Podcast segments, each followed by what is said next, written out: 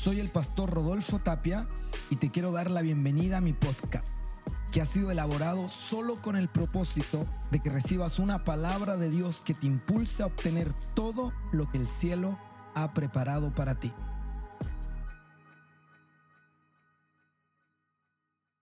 Y esta noche he traído con ustedes un mensaje, una continuación más bien de un mensaje que compartí la semana pasada. Algunos ah, estuvieron aquí también presencialmente recibiendo esta palabra del Señor. No sé cuántos fueron bendecidos, desafiados, tocados por la palabra del Señor la semana pasada.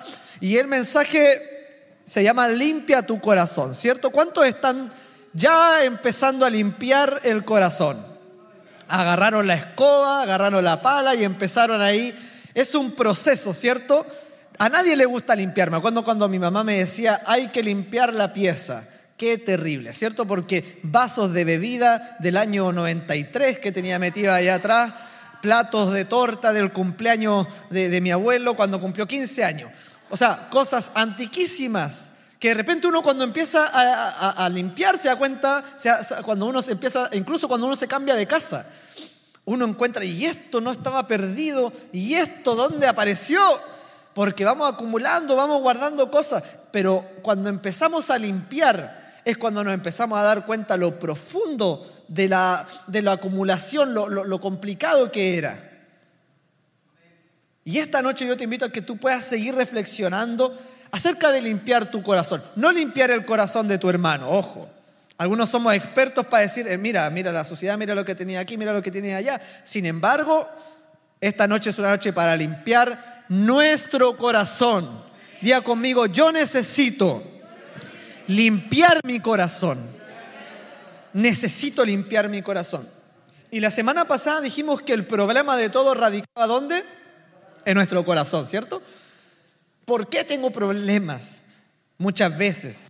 Con los demás? ¿Por qué no me va bien? ¿Por qué no, no, puedo perseverar en un trabajo, por ejemplo? ¿Por qué siempre me, me despiden de todos lados? Es que todos los jefes no me quieren. No, quizás hay una mala actitud. ¿Por qué no me logro relacionar bien con los demás? ¿Por qué siempre vivo amargado? Es que todos me odian. No, quizás hay una raíz de amargura que no ha sido sanada. Por lo tanto, dijimos la semana pasada que el foco del problema siempre radica ¿dónde? En nuestro corazón. Jesús dijo, todo lo que nos contamina, todos los pecados nacen de nuestro corazón, vienen de nuestro interior. Y hoy también te quiero hablar acerca de la solución. ¿Qué podemos hacer entonces con esta cosa tan complicada que es el corazón? Qué terrible, qué complicado que es el corazón humano, ¿cierto?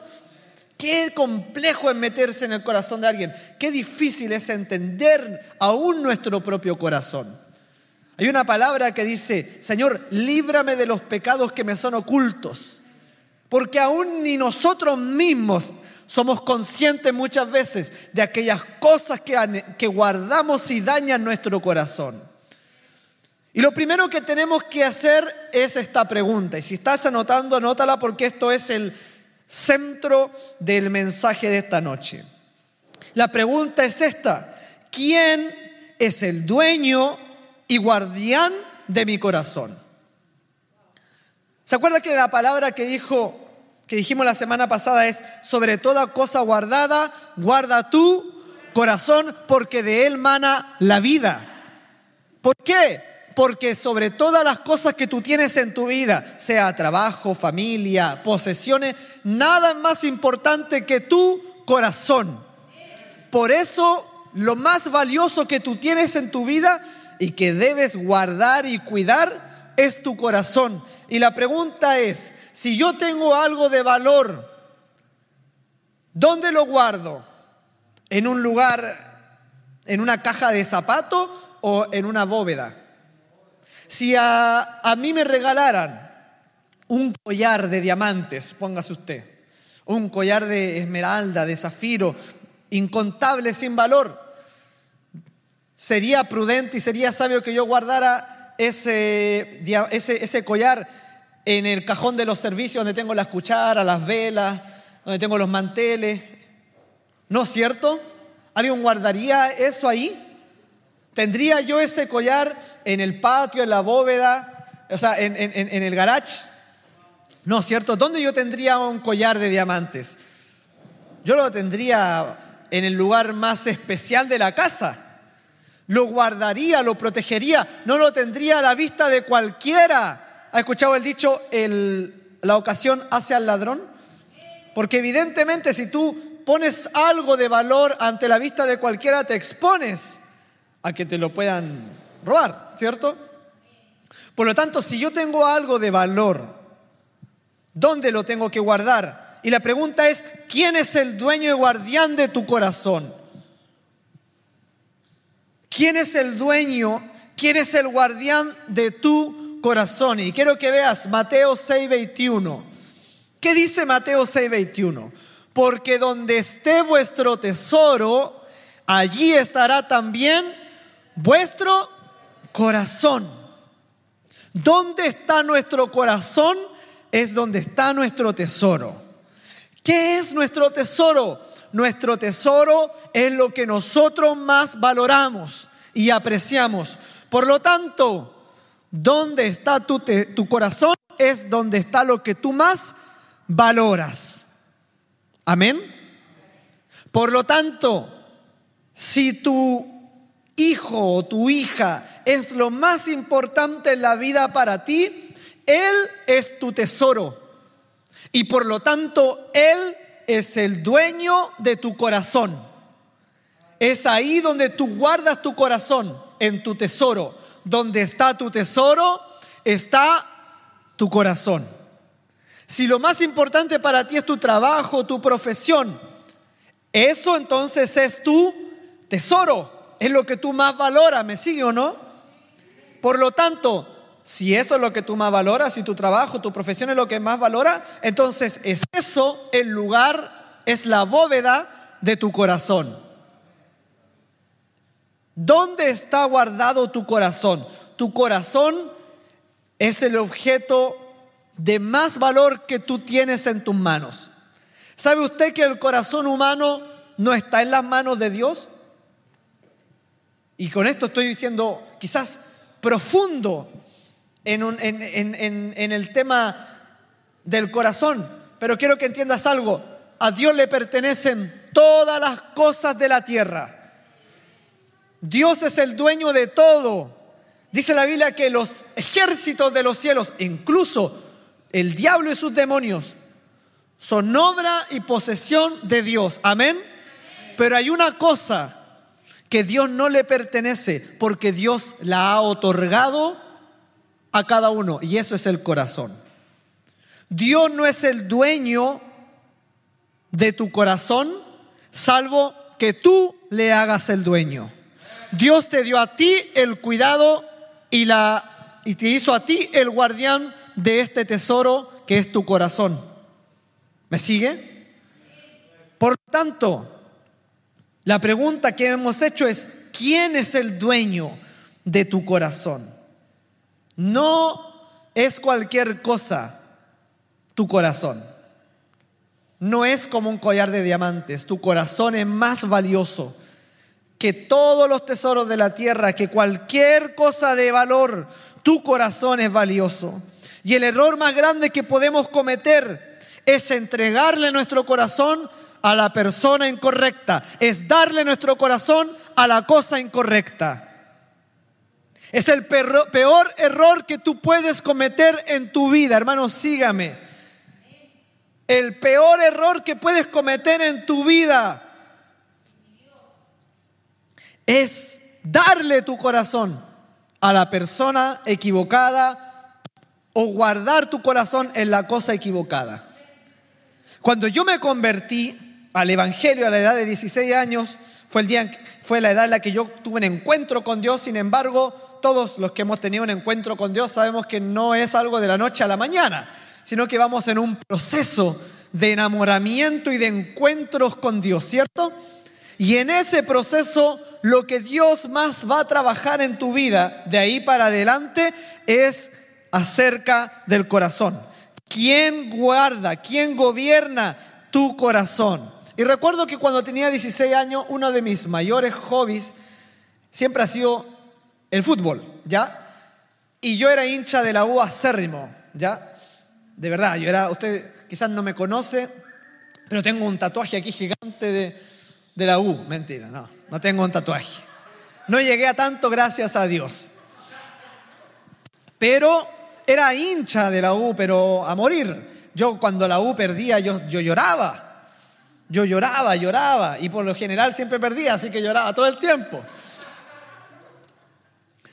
Yo lloraba y cuando la U ganaba yo me alegraba, pero no, no, era una alegría cualquiera. Todos los que somos hinchas de algún equipo sabemos lo que significa estar contentos porque tu equipo salió campeón o porque ganó un partido importante. Y yo amaba a ese equipo. Yo amaba a ese equipo. Yo era capaz de hacer cualquier cosa por ese equipo. Incluso en una oportunidad fue a un partido sin entrada, sin plata. Fui a un partido, como se dice, macheteando. ¿Has escuchado ese término? Bueno, fui a machetear no tenía ni un peso y me hice de a 50, de a 10, de a 100 para hacerme la entrada, para entrar a ver al equipo. Me sacrificaba por el equipo. Después no tenía cómo devolverme, a pie caminando kilómetros para poder llegar a mi casa. Esto es verídico, porque yo amaba a ese equipo. Y cuando yo me, encontré a Cristo, empezó a haber un problema. Me, di cuenta que mi corazón o parte, por lo menos parte de mi corazón importante, estaba en el tesoro del equipo de la Universidad de Chile. Y Dios empezó a demandarme, a demandarme ese amor. Y un día le digo a uno de los amigos de la barra, ¿sabes qué? No voy a seguir yendo al estadio. ¿Y qué te pasó a ti? Pasa que ahora ya no soy hincha de la U. ¿Cómo que no soy hincha de la U? ¿Te hiciste el colo ahora? No, Ahora soy hincha de Jesús. Ahora amo a Jesús. Ahora sirvo y todo mi corazón le pertenece a Él. Cuando empiezas en ese proceso, empiezas tu vida a ser transformada. Pero hay mucha gente que no quiere renunciar a esos tesoros y viven su vida en infidelidad con Dios. La Biblia habla acerca de la fornicación pero no necesariamente la física. La fornicación de Israel se refiere a la dualidad del corazón, a la infidelidad de nuestro corazón con Dios, que batallamos en amores, que amamos a Dios, pero amamos también nuestros vicios. Amamos a Dios, pero amamos también nuestros pecados. Y la pregunta es, ¿quién es el dueño y guardián de tu corazón? El error más grande que puedes cometer, día conmigo, el error más grande que yo puedo cometer en la vida es entregarle mi corazón a la persona incorrecta. Con esto no solamente hablo de relaciones humanas, de pareja, no estoy haciendo una charla eh, de noviazgo, a pesar de que usted la pueda aplicar en su vida, sino que me refiero a todo lo que sea dueño de tu corazón. Y quiero hablar acerca de la persona más ejemplificadora de un corazón mal administrado. Quiero que vayas a jueces 16.4. Jueces 16.4. Un hombre que muchos decimos, ah, pero eh, Sansón era, eh, era ahí nomás. No, Sansón no era ahí nomás. Sansón era un hombre, primeramente, llamado por Dios desde el vientre. Dios lo ungió y lo llamó como un heraldo del reino de Dios de Israel antes de que él naciera. Él nació en base a la respuesta de una mujer piadosa. Él era la respuesta de Dios para Israel. Él fue un hombre extraordinario, con dones extraordinarios, con el llamado a ser el libertador de Israel, mas con un pequeño problema, el corazón. Y mira lo que pasa, algunos adolescentes jóvenes aquí que me están escuchando, pongan, tomen nota de esta, de esta palabra. Dice, después de esto aconteció que se enamoró de una mujer en el valle de Sorek, la cual se llamaba Dalila. Yo era de esos que sufría de amor, hermano. Usted se va a reír, pero yo era bien enamoradizo. A mí me sonreían y yo me enamoraba. A mí me daban las gracias y yo me enamoraba. Y yo era así porque de alguna u otra manera me reflejo con Sansón, no en la fuerza necesariamente, sino que en la carencia que tenemos de que alguien posea ese tesoro que tenemos en nuestro corazón. Y a veces no basta el amor de mamá, que yo hijo, tú eres guapo, te amo, te quiero. No, a veces hay amores que vienen a tu vida que no te llenan y tú buscas algo más. Y es ahí el peligro. Sansón no le bastó ser el rey, el más poderoso, el más fuerte de Israel, el más valorado, el más apreciado, el ungido de Dios. Algo más atraía su corazón. Y ella era, y esa mujer se llamaba Dalila. Dice que él se enamoró. ¿Quién no se ha enamorado alguna vez, cierto? Y a veces dice el dicho que el amor es ciego y tiene mucha razón. A veces nuestro corazón no ve, no ve la realidad. No ve y no logra entender el riesgo que tiene entregar lo más preciado que es tu corazón a lo incorrecto que dice el versículo 15, ¿qué pasó con Sansón? Y ella, posteriormente que él, se conoció con Dalila y estuvieron andando, como se dice, pinchando, ponceando, ese más, más antiguo. ¿Y qué pasó con, con ellos? Dice, y ella le dijo, ¿cómo dices, yo te amo cuando tu corazón no está conmigo? Diga, ay. Ya me has engañado tres veces y no me has descubierto aún en qué consiste tu fuerza. Y aconteció que presionándole ella, ay, cada día con sus palabras e importunándole, su alma fue reducida a mortal angustia. Le descubrió, pues, todo su corazón. Ay, grueso error.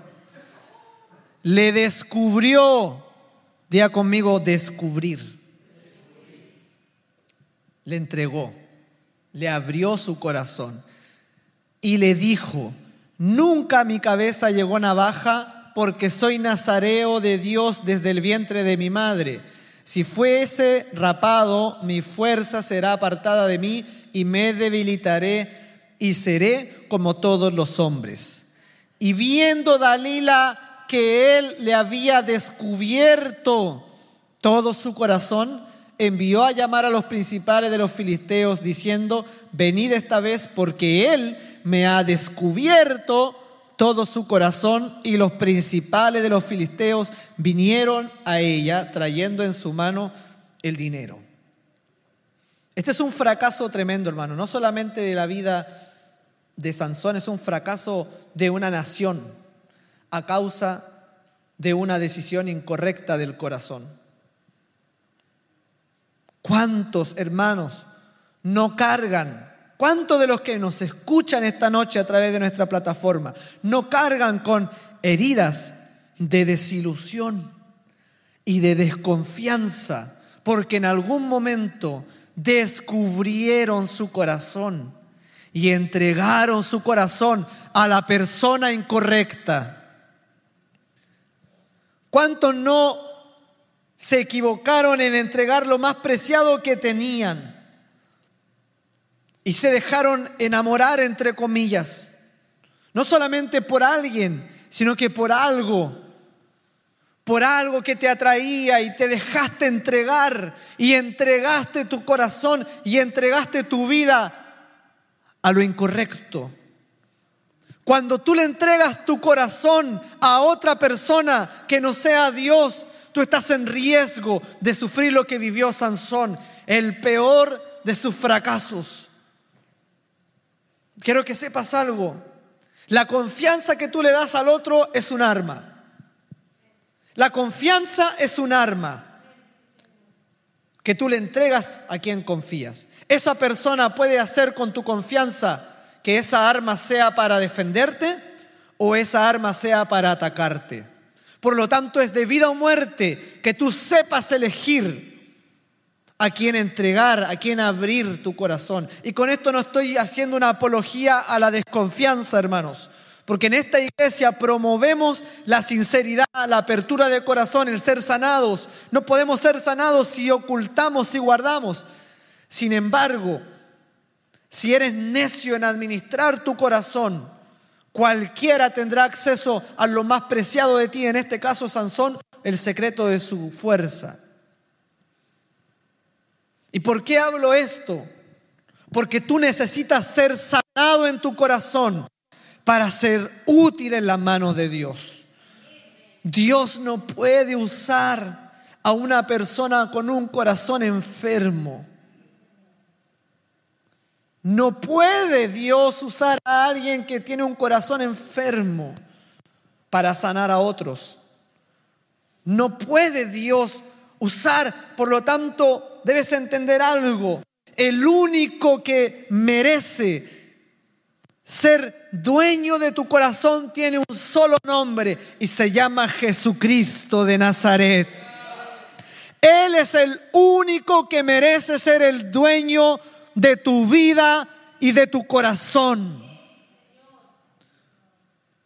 Él es el único guardián de tu corazón. Quiero que veas Proverbios 23, 26. Y quiero que repitas conmigo esta palabra. Dame, hijo mío, tu corazón.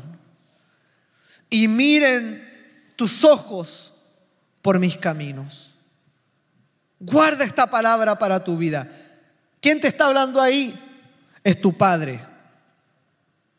Dios te está diciendo, dame, hijo mío, tu corazón. Dios es dueño de todo, el oro y la plata, mas Dios no es dueño de los corazones, salvo que tú se lo entregues. Tú eres dueño de tu corazón y tú decides a quién entregárselo. Sansón se equivocó, se lo entregó a Dalila y esa fue la, la puerta de entrada no solo a su fracaso, sino que al fracaso de toda una nación. Y Dios no quiere que tú vivas en fracaso. Dios no quiere que tú vivas una vida en fracaso, hermano. Dios quiere bendecirte, prosperarte, respaldarte, usarte. Pero tu corazón debe estar guardado en el lugar correcto. Tu corazón debe estar en el lugar correcto y ese lugar correcto es en las manos de Jesús. Es Él quien puede guardar y gobernar tu corazón. Nuestro corazón es como una casa, hermanos, sobre la cual solo tú tienes las llaves de todos los dormitorios. Cuando Apocalipsis dice, yo estoy a la puerta y llamo, dijo Jesucristo, él estaba hablando acerca de que Él está a la puerta de tu corazón. Dios siempre está tocando la puerta de tu corazón. Dios siempre está tocando ahí la puerta de tu corazón, insistentemente. Él siempre está ahí pacientemente esperando a que le abras. Pero Dios no va a entrar de un portazo, no va a decir, no, tienes que tú abrirle la puerta del corazón y tienes que tú dejar que Dios entre a cada dormitorio, a cada rincón. Tienes que dejar, es un proceso interno en el cual tú desnudas y descubres tu corazón a Dios para que Él guarde y gobierne cada área de tu vida. Tú necesitas dejar que Dios guarde y gobierne tu corazón. Todo lo que no está gobernado por Dios está gobernado por la carne. La Biblia dice que nuestra carne, ¿cierto? Está sujeta a pasiones, está sujeta a la maldad. Por lo tanto, si tu corazón no es gobernado por Dios, ¿quién lo gobierna? La carne. Por eso tienes que entender que tu vida esta noche necesita ser guardada en las manos de Dios.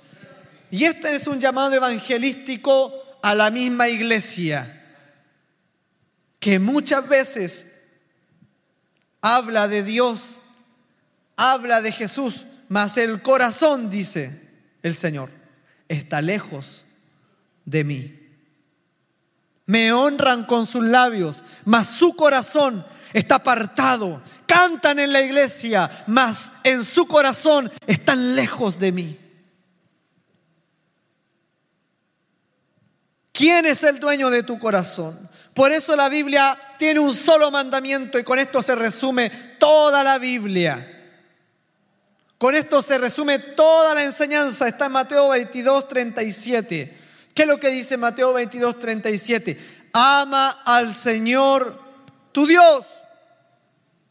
Los fariseos le preguntaron para atentar a Jesús. ¿Y qué es lo que tenemos que hacer? ¿Qué es lo que dice la ley? ¿Qué es la voluntad de Dios? Y Jesús dijo, hoy viejo, esto es muy sencillo, esto se trata del corazón, de tu vestimenta, fariseo, de tu estructura religiosa, esto se trata de tu corazón. Y Jesús le dijo, amarás al Señor tu Dios con todo tu corazón, no con parte de nuestro corazón, no con algo de nuestro corazón, con todo tu corazón, con toda tu alma, con toda tu mente. Versículo 38. Este es el primer y grande mandamiento, ¿cierto? Y el segundo es semejante, dijo Jesús. Amarás a tu prójimo como a ti mismo. ¿Se fija por qué el problema es el corazón? Porque Dios no pone primero el segundo mandamiento antes que el uno. No puedes amar a tu prójimo como a ti mismo si no has aprendido a amar a Dios con todo tu corazón. Por eso tantos problemas de relaciones, por eso tantos problemas de nuestra vida, faltas de perdón, situaciones no resueltas, actitudes que no logramos solucionar. Porque no se trata solo de amar al otro, sino que se trata de amar a Dios y de entregarle tu corazón a Dios. Cuando tú le entregas tu corazón a Dios, ¿sabes lo que pasa? Él guarda y cuida tu corazón. Y si alguien daña tu corazón, puedes, anota esto. Los mandamientos de Dios no son prohibitivos, son protectores. Cuando Dios te dice, ama a Dios con todo tu corazón, no es porque Él está tincado nomás en que tú lo ames, sino que porque Él sabe que el riesgo de que tú ames a otra cosa te dañará a ti, te quiere proteger de todo lo que puede dañar tu corazón. ¿Me entiendes? Finalmente Dios no necesita ser amado. Dios no es alguien que diga, hoy me siento solo, nadie me ama, nadie me adora, nadie me quiere. No, Dios no es el beneficiario de tu amor. Si tú lo amas a Dios, quien es bendecido eres tú, porque tu corazón es protegido. Y hay una historia que grafica esto. Había un hombre en un bosque forestal. Bosque forestal, claro en un bosque, ¿ya? Y este hombre en este bosque, que también era forestal, ocurrió una situación y ocurrió un incendio en este bosque. Y él era el guardabosques, él era el que protegía la fauna, la flora del bosque. Y empezó un incendio en este lugar. Y él empezó a buscar a los animalitos y a proteger los animales que estaban ahí para que pudieran escapar del bosque. Y en uno de los lugares donde él fue, encontró a un ciervo, a un ciervito. Y él fue y lo abrazó y lo agarró fuerte para poder sacarlo de entre las llamas. Mas el ciervo, cuando sentía los brazos de opresión o de presión que ejercía el guardabosque sobre él, él empezó a desesperarse y a querer soltarse porque sentía que alguien lo estaba oprimiendo. ¿Me sigue? Y mientras este siervo pataleaba porque era un animalito que no entendía, mientras pataleaba, el guardabosque más lo agarraba fuerte, más lo agarraba con su fuerza para poder guardarlo de las llamas. Y este siervo, mientras sentía la presión de los brazos del guardabosque, más quería soltarse.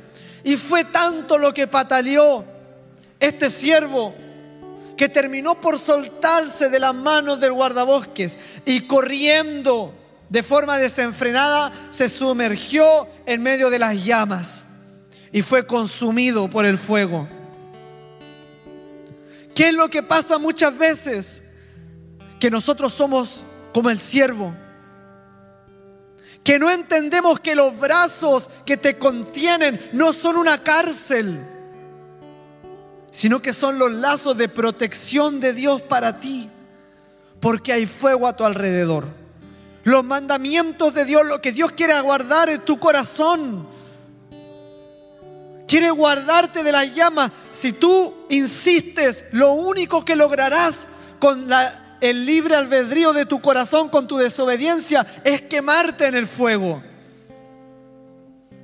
Este siervo, este animalito ignoraba que la intención del guardabosque no era oprimirlo, sino que era protegerlo. Y hay gente que no entiende que los mandamientos de Dios no son una opresión. La palabra del Señor dice, tus mandamientos no son gravosos, no son una carga. Hay gente que dice, ¿por qué no me dejan eh, eh, tener relaciones con mi polola? ¿Por qué Dios es tan estructurado? Porque Dios te quiere guardar. Porque Dios quiere contenerte. Porque Dios quiere guardar tu corazón. Y mucha gente corre desenfrenada con su corazón hacia las llamas del infierno. Mucha gente no acepta las reglas de Dios y obedecen a sus decisiones, a su corazón, a sus malos consejos. Y corren directo al fuego, a las llamas, al error, a la equivocación. Por eso esta noche yo te digo, si Dios te ha dicho no, si Dios te ha mostrado algo, si Dios te está guiando, es porque Dios quiere guardar tu corazón. Joven, adolescente, tú que vives con tus papás, si tu papá te dice esto no, es porque ese no te está haciendo un bien. Si tu pastor te dice, hijo, hija, si tu pastora te dice, amada, eso no, es porque te quiere hacer un bien. Es porque te quiere proteger. Pero nuestro corazón tiende a la rebeldía. Y con esto solo quiero hacerte entender que debes luchar con la rebeldía de tu corazón y debes ceder todo tu corazón al gobierno y a la autoridad de Jesús. Puedes ponerte en pie.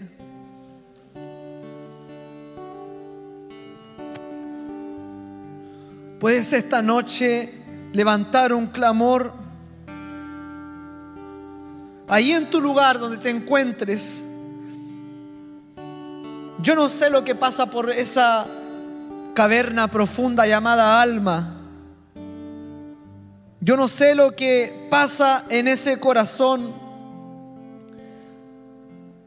Quizás ese corazón ha sido dañado, desilusionado Quizás te tocó vivir lo que, lo que enfrentó Sansón, te enamoraste, amaste algo que te traicionó y cerraste la puerta de tu corazón. Mas esta noche Jesús está ahí a la puerta tocando.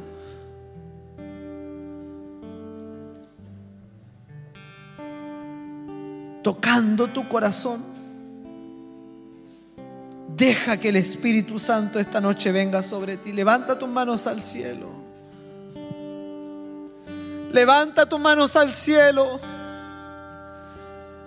y no le pidas algo a Dios esta noche.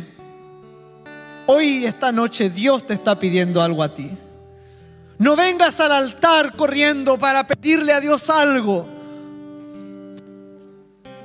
Ven al altar corriendo para entregarle lo único que a Dios le importa de ti, porque a Dios no le importa quizás tú, eh, la cuenta corriente que tengas, eh, la elocuencia que tengas, los dones que tengas, a Dios no le importa eso. Dios es dueño de todo, mas Dios lo único que le interesa es que le puedas dar tu corazón. Esta noche te invito a que no le pidas a Dios, sino que le des a Él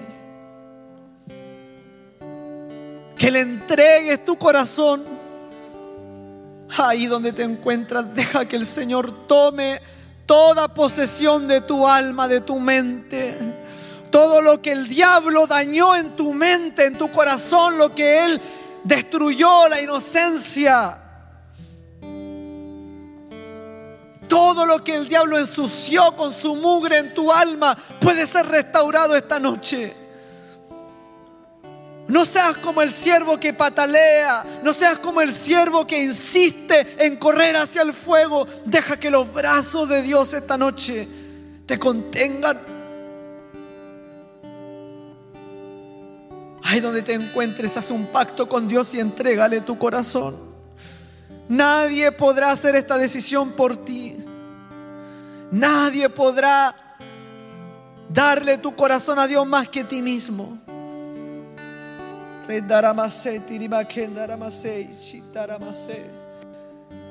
Aquí está el Espíritu Santo esta noche. Él ha venido por ti. Su palabra dice, hijo mío, dame tu corazón. Dios está demandando tu corazón.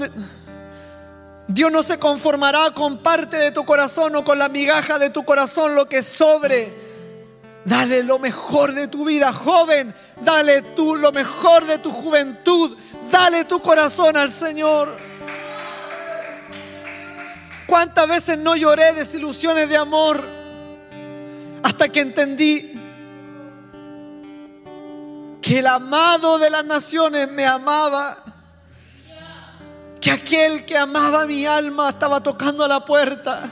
Desde ese día he sido el hombre más feliz de mi vida. Desde ese día no solamente tengo su amor, sino que también todo lo que tengo, mi mujer, mis amigos, mi hijo, mi familia, todo lo que Dios me ha dado, se lo debo a Él. Ha sido su amor, ha sido entregarle mi corazón a Él la mayor ganancia que he tenido. Este es mi deseo, honrarte a ti. Con todo mi ser, te adoro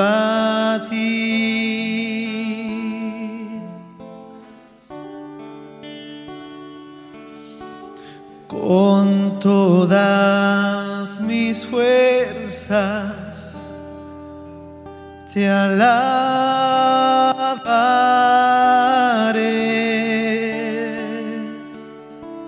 Mi adoración eres tú. Toma una decisión esta noche. Hoy te rindo mi ser, te doy mi corazón. Hoy vivo para ti en cada palpitar, mientras haya aliento en mí. Dilo. Haz tu obra en mí, hoy te rindo mi ser, te doy mi corazón. Yo vivo para ti en cada palpitar, mientras haya aliento en mí. Dios, haz tu obra en mí. Espíritu Santo, esta noche te entregamos nuestro corazón. Quizá un corazón torcido, dañado, sucio, mas es lo único que tenemos para ofrecerte. Y sabemos, Señor, que si tú eres el guardián de nuestro corazón, si tú eres el dueño de nuestras decisiones, de nuestras emociones, nuestra vida, Señor, está en buenas manos. Y todo lo que viene, Señor, será bueno. Porque tú, Señor, nos guardarás. Gracias, Espíritu Santo. Gracias. Puede darle un aplauso a Jesucristo.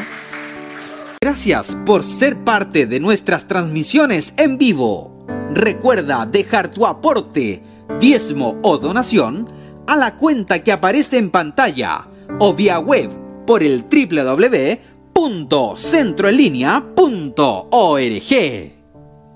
A través de tu ofrenda, el reino de Dios es extendido, entregándole ayuda y esperanza al que más lo necesita.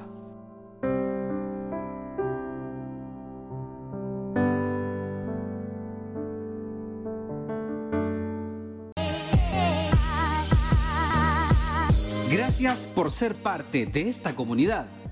Si este mensaje bendijo tu vida, te invitamos a compartirlo con tus amigos y síguenos por este canal.